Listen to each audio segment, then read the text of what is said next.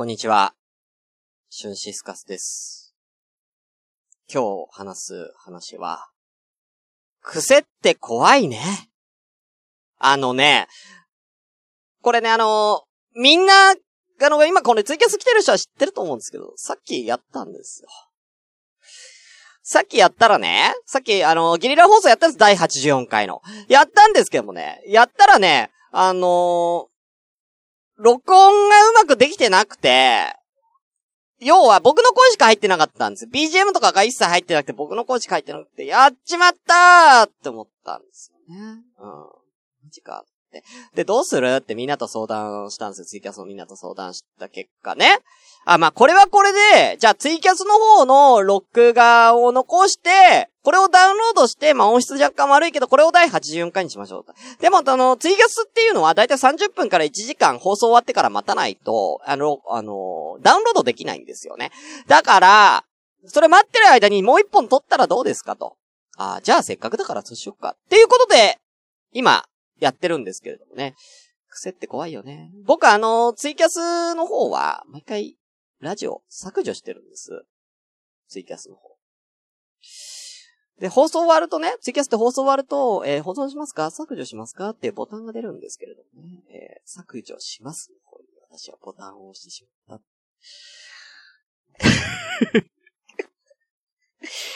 なので、84回、幻の84回はね、あのーないってことでね。すいません、本当に。あの、その時に話した話はまたいつか、えー改めて、えーさせていただきたいと思います。本当に。うん、いろんな話しましたよ。僕の中学校の時のバドミントンの話と、えー最近ね、えー子供たちが、えーね、えー僕の家の周りに子供があんまり住んでないからなんでだって話をね、したんです。この回は幻、お蔵入りということでね。まあまあ言うてもそんなにね、言うても、そこまで、うんまあそんな跳ねなかったから。あーまあ、お蔵入り あはい、させていただきたいと思います。はい、もうじゃあ、もう行くわ。でね、今日、ちょっと、今回、もう、ちょっと、特別編っていうことでやらせていただきます。でですね、えーただいまツイキャス、今、6名様おら、いらっしゃいます。6名様いらっしゃいますけれども、今日ちょっと特別に、皆さんのツイキャスのコメントを読み上げ機能によって、このラジオ内でも流していくという、ちょっと新たな試みを。だからあのーポッドキャスト聞かれてる方は、あ、ツイキャスでどんな人がどんなコメントしてるのかって僕は全員分拾ってないので、えー、わからないと思うんですよ。気になったコメントだけ拾わせていただいてるんでね、いつもね。えー、なんですけども、今回は、えーこの読み上げ機能でですね、えー、皆さんのコメントを拾わせて、あの、勝手に拾わせていただきます。なので、あのーもし、あの、今、ツイキャス来られてる方でね、自分の名前をラジオに載せたくないという方は、ちょっと注意してください。今から読み上げ機能をオンにいたしますので、よろしくお願いします。それでは早速。だ空気読んでね。今読み上げ機能オンにしたから。空気読んでね。オープニングの時とかにね、喋んないよね。はいということで、いきたいと思います。えー特別編題。まあ、84回でも特別編だ。うんシュンシスカスの朝からごめんね。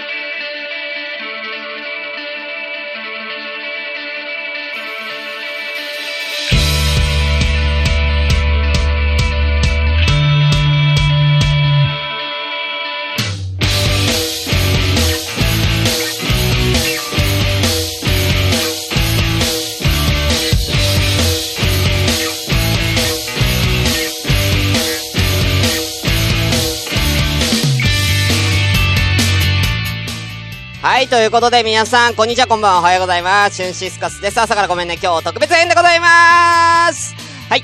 えーこの番組は、私、シュンシスカスが、えー無編集で喋って、ちょっとでも面白い人になれたらなという自己満足でお送りするネットラジオです。無編集の証拠として、えーただいま、ツイキャ同時進行でお送りしております。6名様いらっしゃいませ。はい。ということで、えー若干ね、えー投げやりになってます。皆さん、本当にしゅんさんは嘘ついてませんよ。本当に撮ったから、本当だから、言いすぎると余計嘘っぽくなる本当、そう、メイさん、ありがとうございます。本当に嘘ついて、本当にさっき撮ったからね。うん、でもね、お蔵入りになっちゃったってことで。うん、悲しいかな。うん、ね。はい。だから、ちょっとさっき、さっき、あのーお蔵入りになった幻の回の報告もう一回しますけれども、えー、朝ごめん、えー、ランキング18位入ったよありがとうはい、ポッドキャストランキング、えーゲーム趣味部門で、えー18位に入っております。はい。えー、ね、えー、みんなさんのおかげです。ありがとうございます。本当にね。はい。ということで、はあちょっと、やばいな、ダメだ、ダメだ、ダメだ。なんかね。あのー、あー、リグレット静雄様ありがとうございます。はい。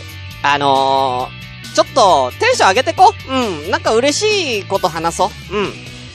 えーっとね、うーん、最近、88880あー、ありがとう。最近面白かった。最近面白かった。最近、えー、じゃあ、幻の板橋のガラスの貴公子。おう板橋のガラスの貴公子の話ね。うん。それまた、いつかするから。うん。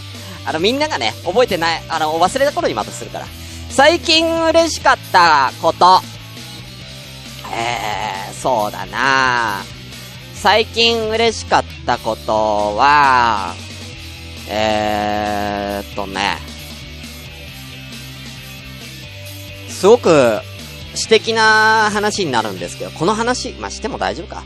あのー、とある女の子から、恋愛相談を、まあ、恋愛相談っていうか、まあ、半分愚痴なんですけれどもね、あのー、相談を受けたことが、最近嬉しかったことです。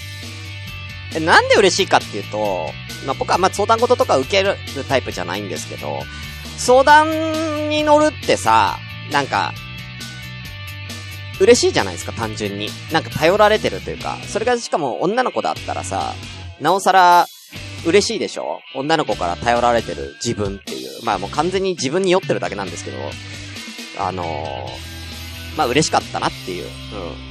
で、もっと言うと、こう、相談に乗ってる自分を再確認するっていうかね、相談に乗ってる自分は、あ、僕は他人の相談を受けられるくらい精神面、メンタル面で安定してるなっていう再確認ができたっていうね。自分に心の余裕がなかったら人の相談なんて乗る余裕もないわけじゃないですか。だから、その子の話をこう聞いて、ああ、なるほどね、こうなんだ。じゃあこういう、こういう風にしたら？とかっていうようなことを、向こうのね、向こうのその女の子のことを真剣に考えられる自分は心の余裕があるなっていう再確認ができた。うん、だからまあ、これが嬉しかったなっていう。大した嬉しさじゃねえな、これ。あ、でも嬉しかった、すごく嬉しかったんですよ。うん、すごく素直に嬉しかったから、うん、印象に残ってる。っていう、まあ、そんな感じね。うん。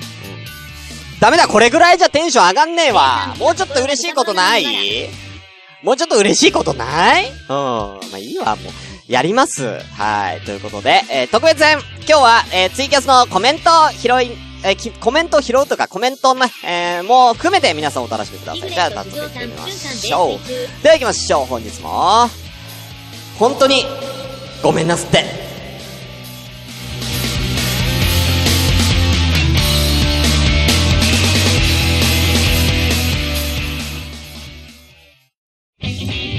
シュンシスカスの朝からごめんね。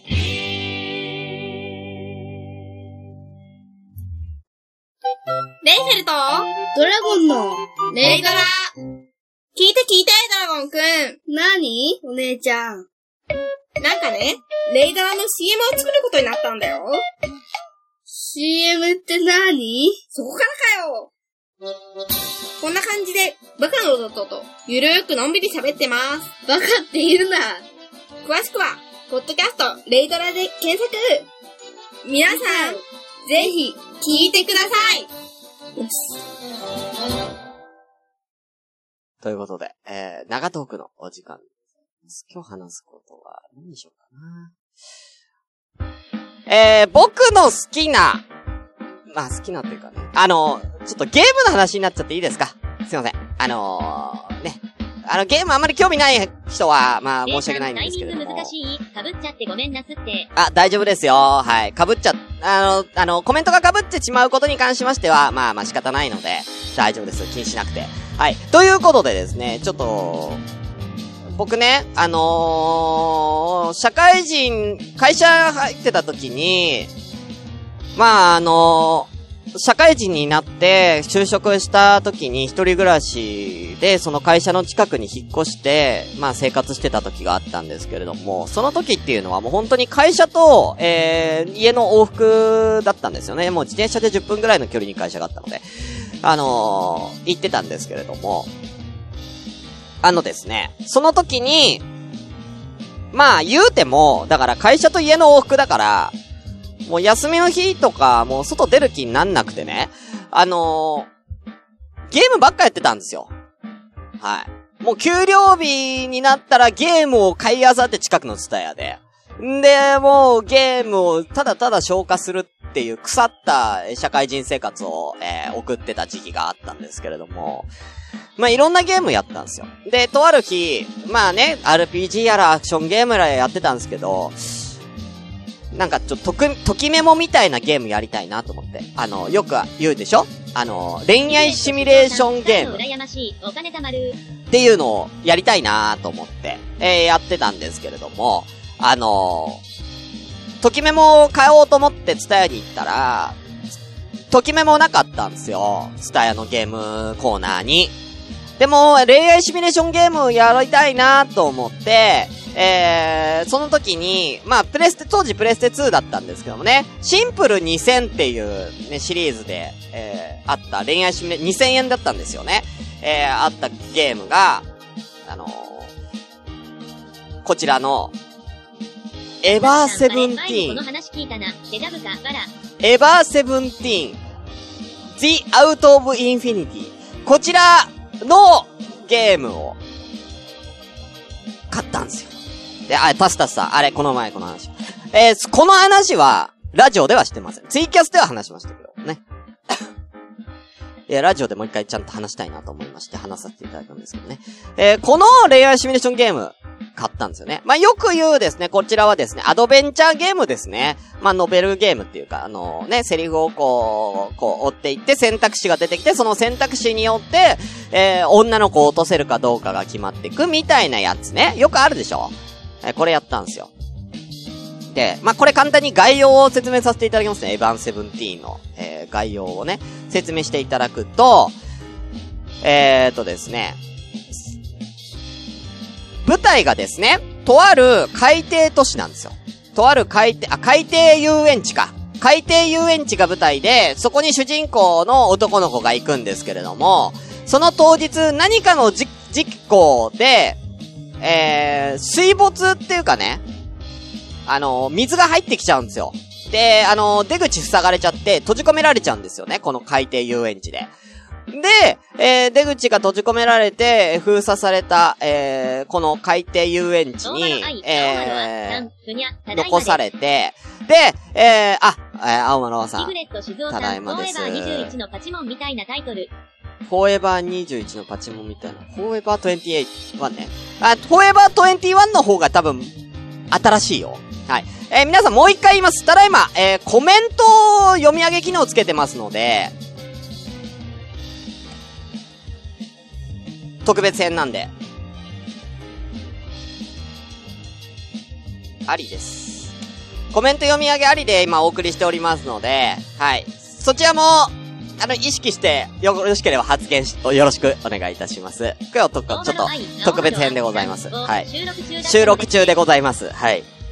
でですね、えー、説明させていただきますけれども、えー、ね、閉じ込められた、えー、ね、男女いますけれども、えー、がですね、7日間、7日間で、この、えー、海底遊園地が完全に水没しちゃうんですよ。なので、この7日、7日間の間に脱出できるか、みたいな、こう、サバイバルを経て、えー女性を落とすという、ちょっと一風変わった、えー恋愛シミュレーションゲームになっております。はい。これを僕はやったんですけどね。これがね、非常に面白かった。でですね、あのーやったんですよ、これ最初に。ね？最初にやって、衝撃を受けたんですけども、まあ進めていくじゃない。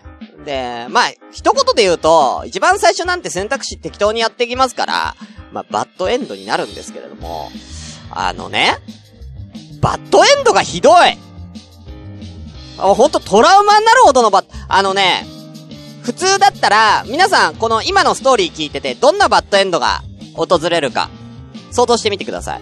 あのね例え、ば、恋愛シミュレーションゲームだったら普通だったら女の子に告白しましたけども、振られました。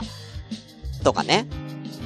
まあ、こういうバッドエンドのなり方ありますよね。また、あの、こちらは海底遊園地なので、まあ、その、7日間のサバイバルを行いますけれども、脱出できなかった。脱出できなくて水没で死んじゃった。ね。はい。ね。あ、静雄さんも死ぬって出てますよね。はい。そこはやっぱり、想像できるでしょ？違うんだよ。これ。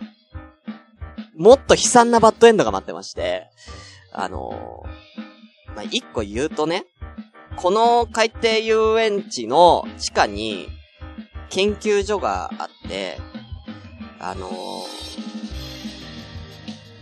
ー、なんかの薬品研究所みたいなのがあって、実はそこがなんか爆発したかなんかで、未知のウイルスが蔓延するからっていうことで、出口を封鎖されたんですよ。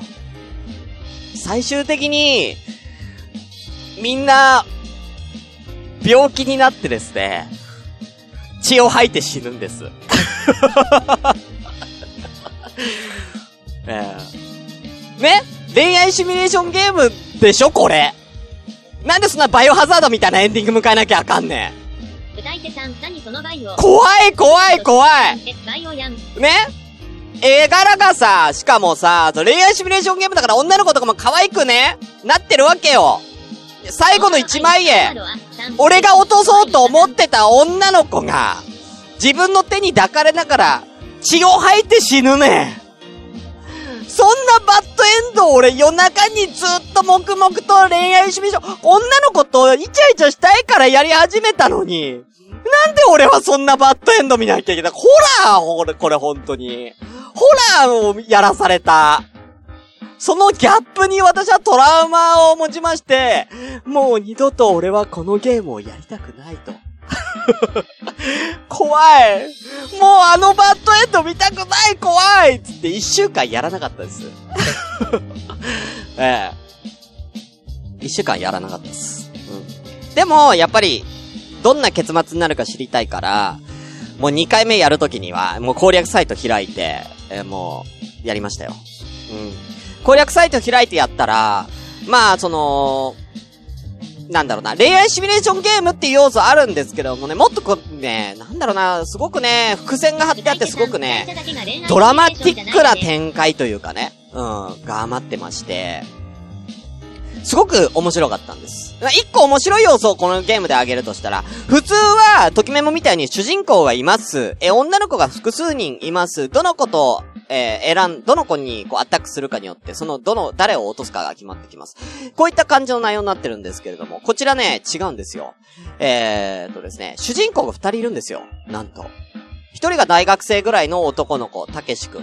もう一人が15、6歳の記憶喪失の少年なんですね。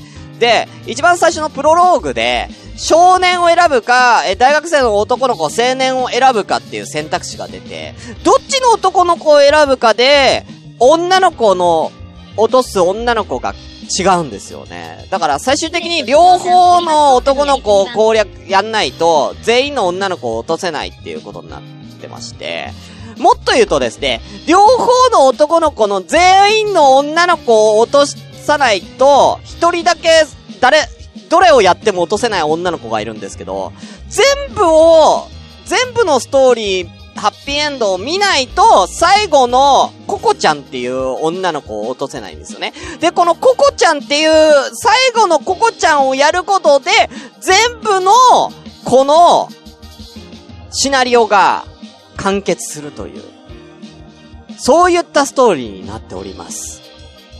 はい。なんでその地下施設に研究所があって、こんな細菌が、えー、爆発、ばらまかれたのか、とかね。あのー、あるんですよ。だそういった伏線とかも全部最後のココちゃんをやることで回収されるんですよ。はい。で、最後のココちゃんをやることでみんながハッピーエンドで終われる。そういったストーリーになっております。はい。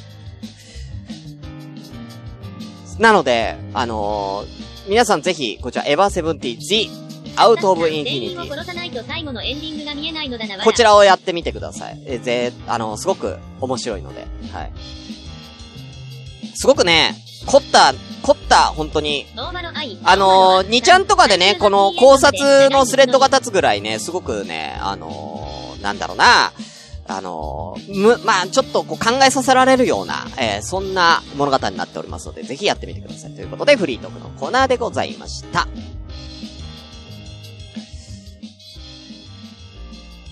え？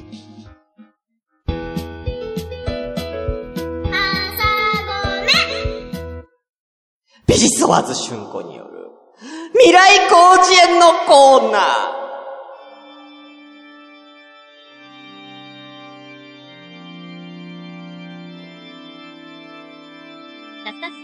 滑るやつ。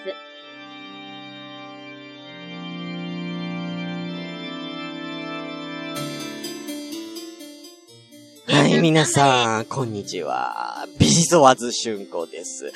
この未来広辞苑のコーナーは、えっ、と、ある単語と単語をつなぎ合わせて、新しい言葉を作って、えーこれを未来の広辞苑に登録するっていうコーナーよ。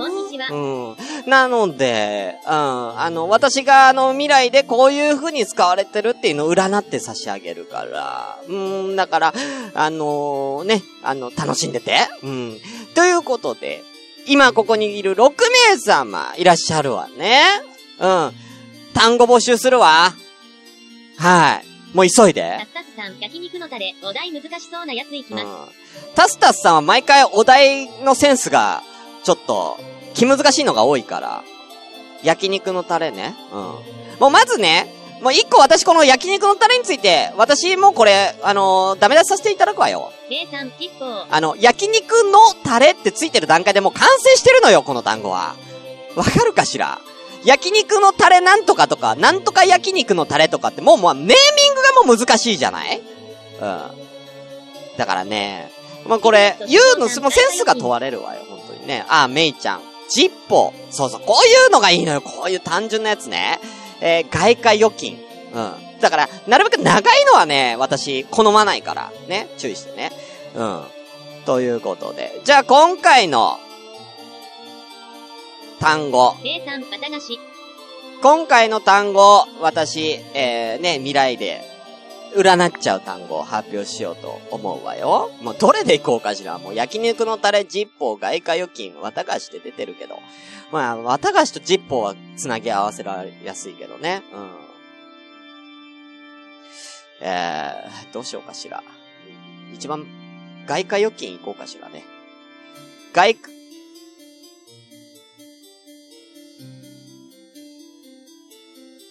焼肉のタレがもうちょっと、ごめんなさいね。焼肉のタレはちょっと無理よ。正直なところ。お、あのーこれ別にあの。お題が簡単とか難しいとかそういうことじゃないから、タスタスさん、オッケーです。答えられる。答えられないかの話だからね。うんもう時間ないから行くわ。今回の未来工事こちらでいきたいと思います。こちらです。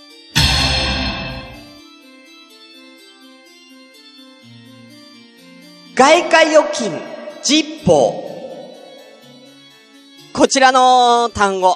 これを占っちゃうけれども、あの、この外貨預金、外貨預金って今流行ってるわよね。で、この外貨預金実報っていう単語がなんで未来に、ね、えー、コーチェンに乗ったかっていうとね、まあ大体今からもう結構早いわよ。これ今から50年後、まあ48年後の、えー、大体48年後っていつかしら。えー、せ、えー、2064年くらいかしらね。2064年に流行った言葉。なのね。この外貨預金実報っていう言葉は。じゃあこれ何かっていうと、うん、あのーまあ、よく、あのね、この頃にはもうね、あれなのよ、もう今のあの貨幣通貨はもうほぼなくなって、もう今外貨預金ね、えこのもう50年後にはもう外貨預金がもう主流になってきてるのね、世界では。その中でもその外貨預金のこれ、ジッポーっていうこれね、あのーブランドよね。外貨預金の、まあ、今ね、いろいろあるじゃない。えーと、何？なんかいろいろ外貨預金の、なんかいろいろある。外貨預金、外貨預金のその種類の一つでジッポーっていうのがあるんだよ。ね、これが新しくできたんで、だけど、これね、外、どんな外貨預金かっていうのね、これがね、すごいいいシステムなんだね。うん。あのーこれ、預金すると、まず、毎月、ジッポーがもらえる。毎月ジッポーがもらえる。で、あの、毎月ジッポーがもらえるわよね。で、このジッポーっていうのが、もう、あのーちょっとあの、貨幣通貨みたいな役割になっててね。ジッポーをこう貯めていくシステム。うんポイント制になってるの。でジッポーを10個貯めると、あのージッポーを10個貯めるとね、あの、次のね、あの、これ、いいジッポーが、あの、い2万円ぐらいのジッポーに交換してくれる。うん。だから、あの、最初はもう安い2000円ぐらいのジッポーが最初もらえるの、預金すると。これのあのね、1万円のよ、1万、いや、10万円から ?10 万円以上をもう預金するとジッポーがもらえるのよ。で、1年間預金をそのまま続けていくと、最終的にいいジッポーがもらえちゃうの。うん。だから、やっぱね、ジッポーって、やっぱりすごく、なんていうかな、おしゃれなあるじゃなうん、おしゃれなのあるじゃない？だから、おしゃれなジッポー欲しい方は、こちらの外貨預金ジッポうん三ただ、あのーただあのーこれね、これ一個、一個ポイントあるんだけども、あの、10万円以上預金したら、おろしちゃダメ。おろしたらジッポーもらえないから。おろさない、もうおろさないっていうのがポイントよ。い、あのー、10万円預金しますよね。もう1円でもおろして9万円台になった瞬間からもうジッポーもらえないから。うん。だから常に10万円以上預金がある状態を保ち続けないといいジッポーもらえないから。皆さんこれ注意して。うん。ちなみに、ちなみに、えー500万円以上の貯金を、この、あの、外貨預金ジッポーで、えーすると、なんと、すごいプレゼントが、すごいプレゼントある。あのーもう500万円ポンって預金したら、あのね、これが、ピグレット静雄さん、あのね元値割れしたらどうなるの？すごい、いい、な、ちょっと、ちょっと調べるわね。なんかね、すごいいいのがもらえるってね、あの、書いてあったの、この未来工事に。何って書いてあったかしら。あー、見えた見えた見えた見えた、これ、あのね、あのね、高級な、万年筆がもらえるから。あと、ティッシュね、ティッシュ。500万円以上貯金したら、預金したら、あの、高級な万年筆と、あの、ティッシュの詰め合わせがもらえるんで、あの、ぜひ。その代わり、あの、ジッポーもらえないわよ。500万円以上の方は、もうジッポーはもらえない。万年筆とジッ、ティッシュしかもらえないああでも、いいティッシュ。うん、すごくいいティッシュがもらえるから。うん、うん、うん、うん。うん、もう、あの、もう50年後のティッシュだからね。50年後のいいティッシュって言ったら、もうあれよ、今で言う、その、なんかこう、みずみずしいところをもう通り越して、もう、みずみずしいティッシュ、あるわよね今保湿ティッシュ、鼻セレブ。そう、メイちゃん、鼻セレブ。今鼻セレブすごい高級ティッシュになってる。もうそれもう50年後はもう、超えてるから。もう50年後はもうその鼻セレブのあのみずみずしい保湿ティッシュも、水よね、ほぼね。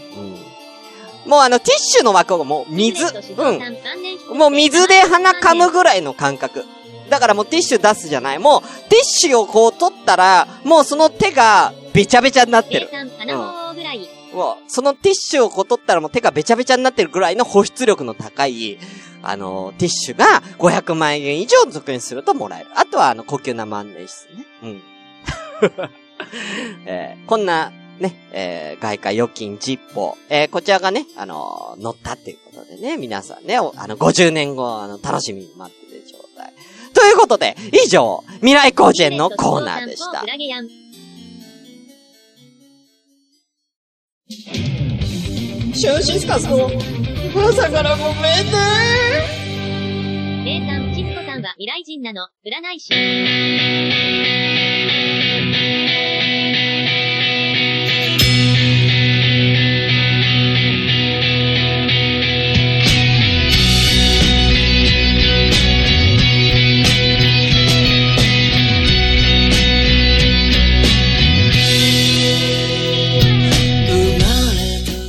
はい。ということで、えー、ラジオ朝からごめんね。本日特別編といたしまして、皆さんのコメント読み上げ機能をつけてエンディングとなっております。あのー、どうだったでしょうか？ポッドキャスト聞かれてる方。ね、今、すごくたくさんコメントいただいてますね。とりあえず50年後楽しみにしてます。ということでね、あサクベルさんありがとうございますね。はい。まあ、あんまりね、コメント読み上げ機能を大きくすると、僕の声とすごく被っちゃうので、あのー、小さめにね、読み上げ機能の方は、後絶対に生きてない辛い。ほらね、こんな感じで50年後に絶対生きてない辛いとかね。あの、皆さん、つぶやいて。こんな感じであの、ツイキャスの方もやってますので、えー、ポッドキャスト聞かれてる方、えー、よろしければツイキャスの方も一度足をお運びください。ということでね。はい。今日はちょっと実験としてやらせていただきました。えー、ではですね、えー、この辺で、えー、告知をさせていただきたいと思います。朝からコメントではまったりお便りを募集中です。メールアドレスは、asakra アンダーバー gomann アットマークヤフー .co.jp 朝からアンダーバーごめんねアットヤフー .co.jp です。またツイッターのハッシュタグでは、シャープ朝ごめ、シャープひらがな朝ごめで番組の感想等をつぶやいてください。番組で紹介させていただきます。ということでね、えー、本当に幻の84回がね、ショショックでね、えー、今日はテンションがそこまで上がらなかったんですけどね。まあそんな回があってもいいのかな。うん。ねえ。まあそんな回があってもいい。うん。あのー、常にね、やっぱ新しいことにチャレンジする。まあこれ、すごく大切ですよね。うん。なんで、これからも朝からごめんね。何かこう、新しい思いつきがあったら、どんどんチャレンジしていただき、いきたいと思うので、これを聞いてる、ポッドキャストを聞いてる方々、えー、ツイキャスに来られてる方々も、えー、こんなことをチャレンジしてほしいっていうのがあったらね、えー、お気軽に言ってみてください。はい。面白そうだなと思ったら、どんどんやりたいと思っておりますのでね。はい。ということで、えー、では、まあちょっと時間も経ってしまいましたので、終わりにしたいと思います。特別編、皆さんありがとうございました。本日のお相手は、シュンシースカスでした。皆さん、またねバイバイ。